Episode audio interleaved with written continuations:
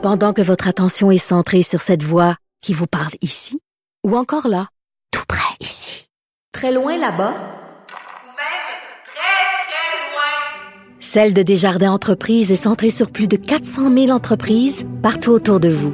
Depuis plus de 120 ans, nos équipes dédiées accompagnent les entrepreneurs d'ici à chaque étape pour qu'ils puissent rester centrés sur ce qui compte, la croissance de leur entreprise.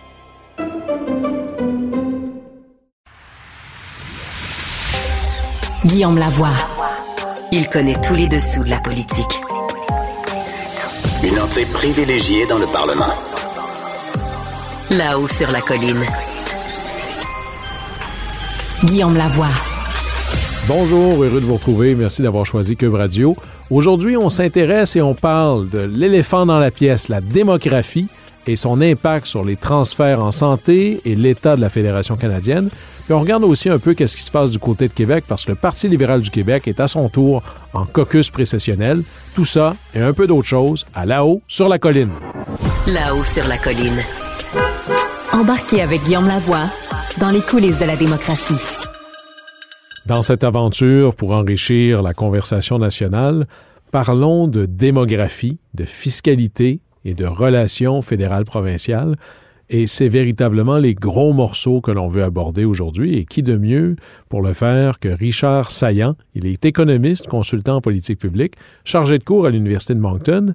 Mais la raison pourquoi je voulais lui parler, c'est que je, suis tombé sur son livre qu'il a écrit et ça s'appelle Deux pays. Et là, pour expliquer au contexte québécois, ça n'a rien à voir avec le Québec, mais ça a à voir avec la, compréhension du Canada où il y aurait comme une espèce de ligne à tracer le long de la rivière des Outaouais, à l'ouest des provinces un peu plus riches et un peu plus jeunes, et à l'est des provinces un peu plus vieilles et un peu moins riches.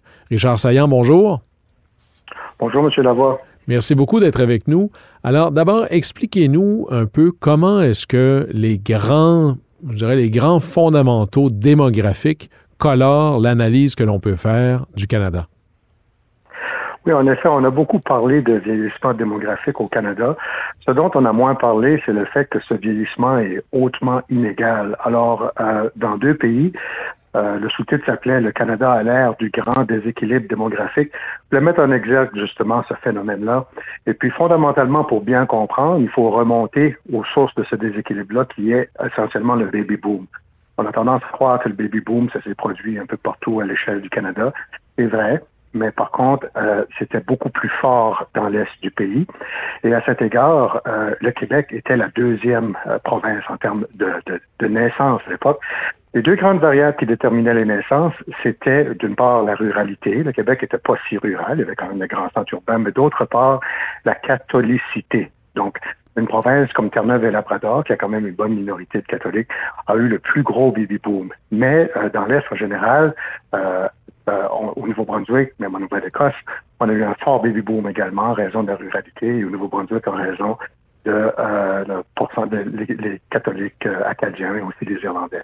Bon. Donc, le baby boom a été hautement inégal, ce qui veut dire que maintenant, pendant longtemps, ça n'avait pas vraiment d'importance en matière de politique publique, tant il y a aussi longtemps que tous les baby booms étaient sur le marché du travail, ça ne s'exprimait pas euh, en termes de pression, par exemple, sur les dépenses de santé et en termes de ralentissement économique. Mais dès 2011, parce que les baby boomers sont nés en 1945 et 1900, 1946 et 1965, dès le début de, de la dernière décennie, on commençait à avoir justement un écart majeur dans les pourcentages de personnes âgées. Donc, Et si on regarde présentement euh, une région comme euh, une, une province comme l'Alberta, présentement, il y a environ une personne sur sept qui est âgée de 65 ans ou plus. Mais si on regarde une province comme Terre-Neuve, c'est près d'une personne sur quatre. Et au Québec, c'est au-dessus de une personne sur cinq. Donc, visiblement, euh, les pressions exercées par le vieillissement démographique vont être euh, différentes, dépendamment où on se situe dans le pays. Et donc, ça veut dire que, bon, le baby boom, euh, c'était génial quand tout le monde travaillait. Ça faisait une population active très grande, donc une population aussi qui paie plus d'impôts, de taxes. Tout ça, c'est génial, mais arrive un moment où les gens vieillissent.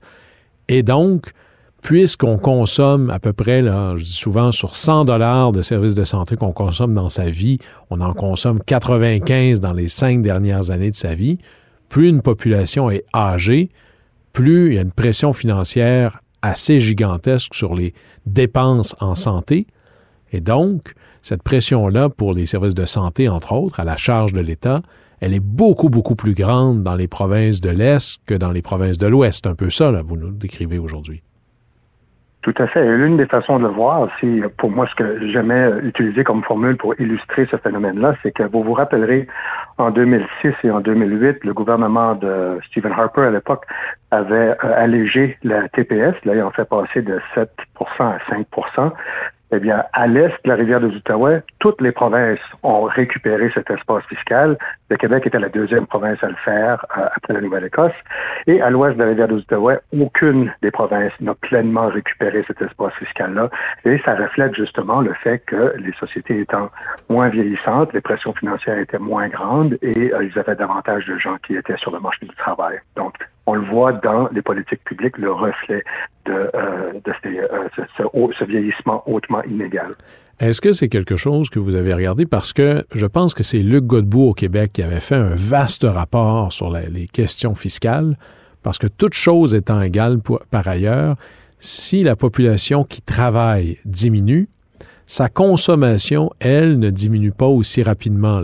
Donc, un gouvernement qui se... Euh, si on a une population plus âgée, il serait peut-être plus pertinent pour un gouvernement de transférer sa fiscalité un peu plus vers la taxe à la consommation que vers l'impôt, parce qu'à la retraite, on paie nécessairement moins d'impôts que pendant qu'on travaille. Oui, en effet, il y, a, des conséquences importantes pour la fiscalité, euh, mais euh, il y a également des conséquences, ramifications importantes au niveau des politiques publiques. Ce qu'on remarque, c'est que euh, des provinces, maintenant comme les maritimes, présentement, nous sommes en train de vivre une explosion démographique sans précédent. Dans ma province de Nouveau-Brunswick, on a connu plus de croissance pour les deux dernières années qu'on l'a fait au cours des 30 dernières années, et c'est le reflet d'une immigration qui explose. Il y a aussi un phénomène de gens du sud de l'Ontario qui voyant le marché euh, immobilier tellement inabordable, se déplacent pour accéder à la propriété de manière moins dispendieuse au Nouveau-Brunswick.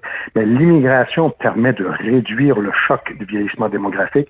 Et si on regarde les provinces dont le pourcentage d'ennemis, de, de gens âgés de 65 ans et plus, au cours des deux dernières années, ça a augmenté beaucoup moins rapidement dans les maritimes qu'au Québec. Qui est fascinant, le Québec est, la, après Terre-Neuve et Labrador, la province où le pourcentage de personnes âgées a augmenté le plus rapidement. Ça reflète des euh, différences au niveau euh, de, des politiques d'immigration. Donc ça, c'est le premier point. Et le deuxième point, bien sûr, c'est que euh, au Canada, on a des transferts fédéraux qui sont importants pour bien les provinces, y compris le Québec, qui est récipiendaire de péréquation. Mais ces transferts fédéraux-là sont transmis de, sont effectués de plus en plus sur la base de euh, par habitant. Mais justement. mais Richard Saillant, parlons-en parce qu'on a fait dans une émission précédente un peu l'historique des transferts en santé qui au départ était un pourcentage de dollars. Hein. C'est-à-dire que, exemple, ben, si ça a coûté 100 millions pour euh, la santé au Québec, bon, historiquement, le Québec, euh, le, fédéral mettait la moitié.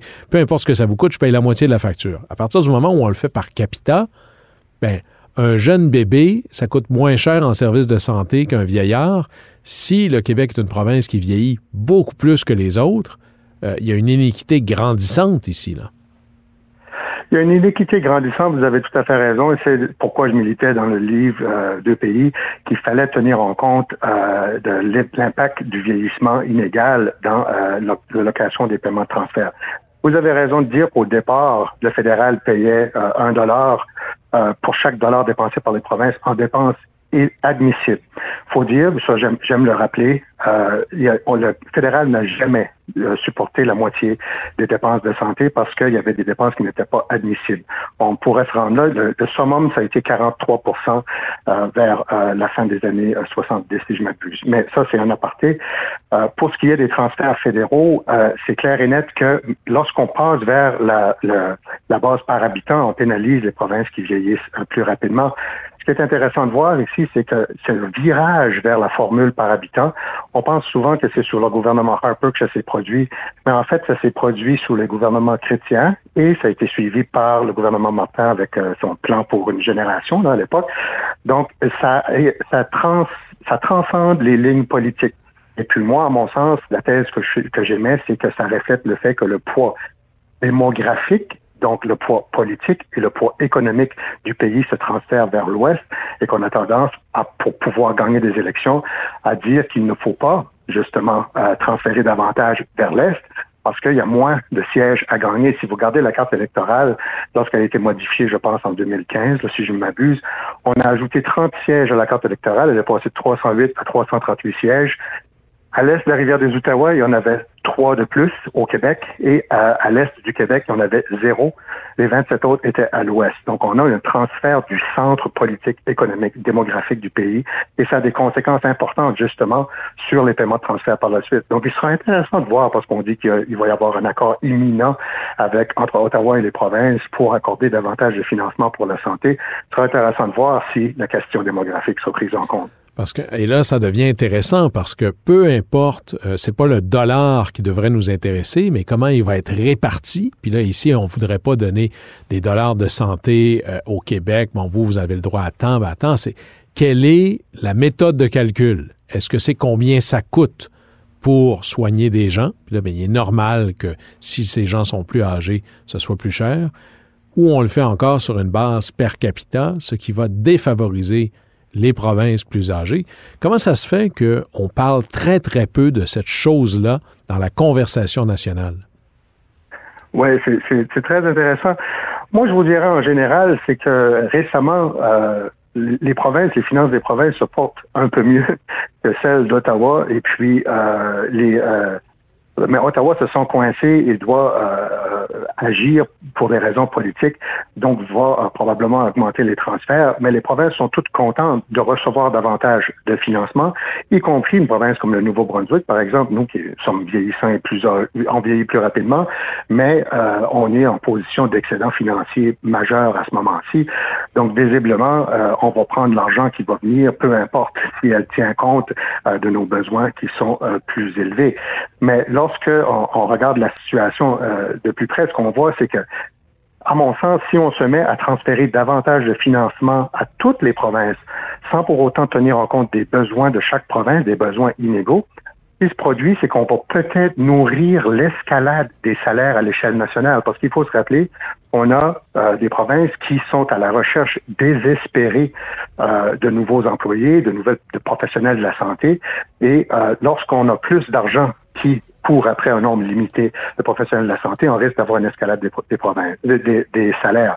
Lorsque Paul Martin a annoncé son grand euh, le financement, il appelait ça le, euh, le financement pour une génération, on a, on a, annoncé une escalade majeure des, euh, des, des, financements pour la santé. Mais ce que ça a produit, c'est que les salaires ont suivi au même rythme. Donc, moi, ce que j'argumentais, c'est plutôt que de nourrir l'escalade des salaires à l'échelle nationale, pourquoi pas concentrer notre aide pour l'accorder euh, aux provinces qui véritablement font face à des besoins plus importants. Parce qu'il faut se rappeler que dans les prairies, par exemple, euh, il y a environ, en Alberta, c'est une personne sur sept et, euh, qui est âgée de plus de 65 ans. Et l'Alberta n'ira jamais plus haut qu'une personne sur cinq.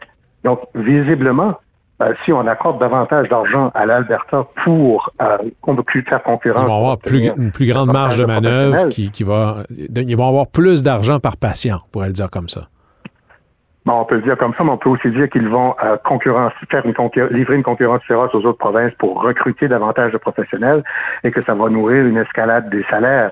Donc, ce que moi je argumentais, c'est que c'est mieux de cibler l'assistance de façon à euh, euh, mieux aider les provinces qui sont véritablement dans le besoin plutôt que celles qui ont déjà des bonnes finances publiques et une population très jeune. Parce qu'il faut se rappeler que plus une, province grandit démographiquement, plus une province plus elle va recevoir de transferts fédéraux sous la, méthode actuelle, mais ses besoins ne grandissent pas de manière proportionnée, proportionnelle pour la raison que vous avez soulevée qu'une une personne jeune de 15, 25, 30 ans euh, coûte à peu près rien au système en comparaison avec des gens qui euh, sont plus âgés. Puis à cet égard-là, nous n'avons vu que la pointe de l'iceberg en matière de pression induite par le vieillissement, parce que les premiers baby boomers cette année vont atteindre l'âge de 77 ans. Or, on sait très bien que c'est vers les dernières années de la vie que ça commence à coûter cher. Donc, la, la, pression sur les dépenses publiques, les pressions sur le système de santé euh, induite par le vieillissement est encore devant nous Donc, il y aura, en analysant la démographie répartie à travers le Canada de manière très inégale, ce que vous nous dites, c'est qu'il y aura ici des pressions grandissantes sur les finances publiques, mais aussi probablement grandissantes au niveau politique entre les différents partenaires de la fédération et tout ça va se traduire dans un système de transfert fédéral-provincial qui sera, selon la méthode que l'on va choisir, à l'avantage ou au désavantage de certaines juridictions. Peut-être qu'il y a là quelque chose qui devrait être au devant de la conversation sur l'accord qu'on nous, qu'on nous annonce là éventuellement sur le financement de la santé. Richard Saillant? Pour utiliser une formule, pour utiliser une formule québécoise, on a parlé de déséquilibre fiscal euh, longtemps au Québec. Celui-là était vertical entre Ottawa et les provinces. Maintenant, on a un déséquilibre qui grandit entre les provinces elles-mêmes. C'est un déséquilibre horizontal. Bon, ben, voilà qui va nourrir la conversation nationale de belle manière. Richard Saillant, je rappelle que vous êtes économiste, consultant en politique publique, chargé de cours à l'Université de Moncton et, et j'invite les gens à se le procurer et à le lire et le relire, le livre, l'excellent livre Deux pays, le grand déséquilibre démographique au Canada. Merci beaucoup d'avoir été avec nous. C'est moi qui vous remercie. Au plaisir.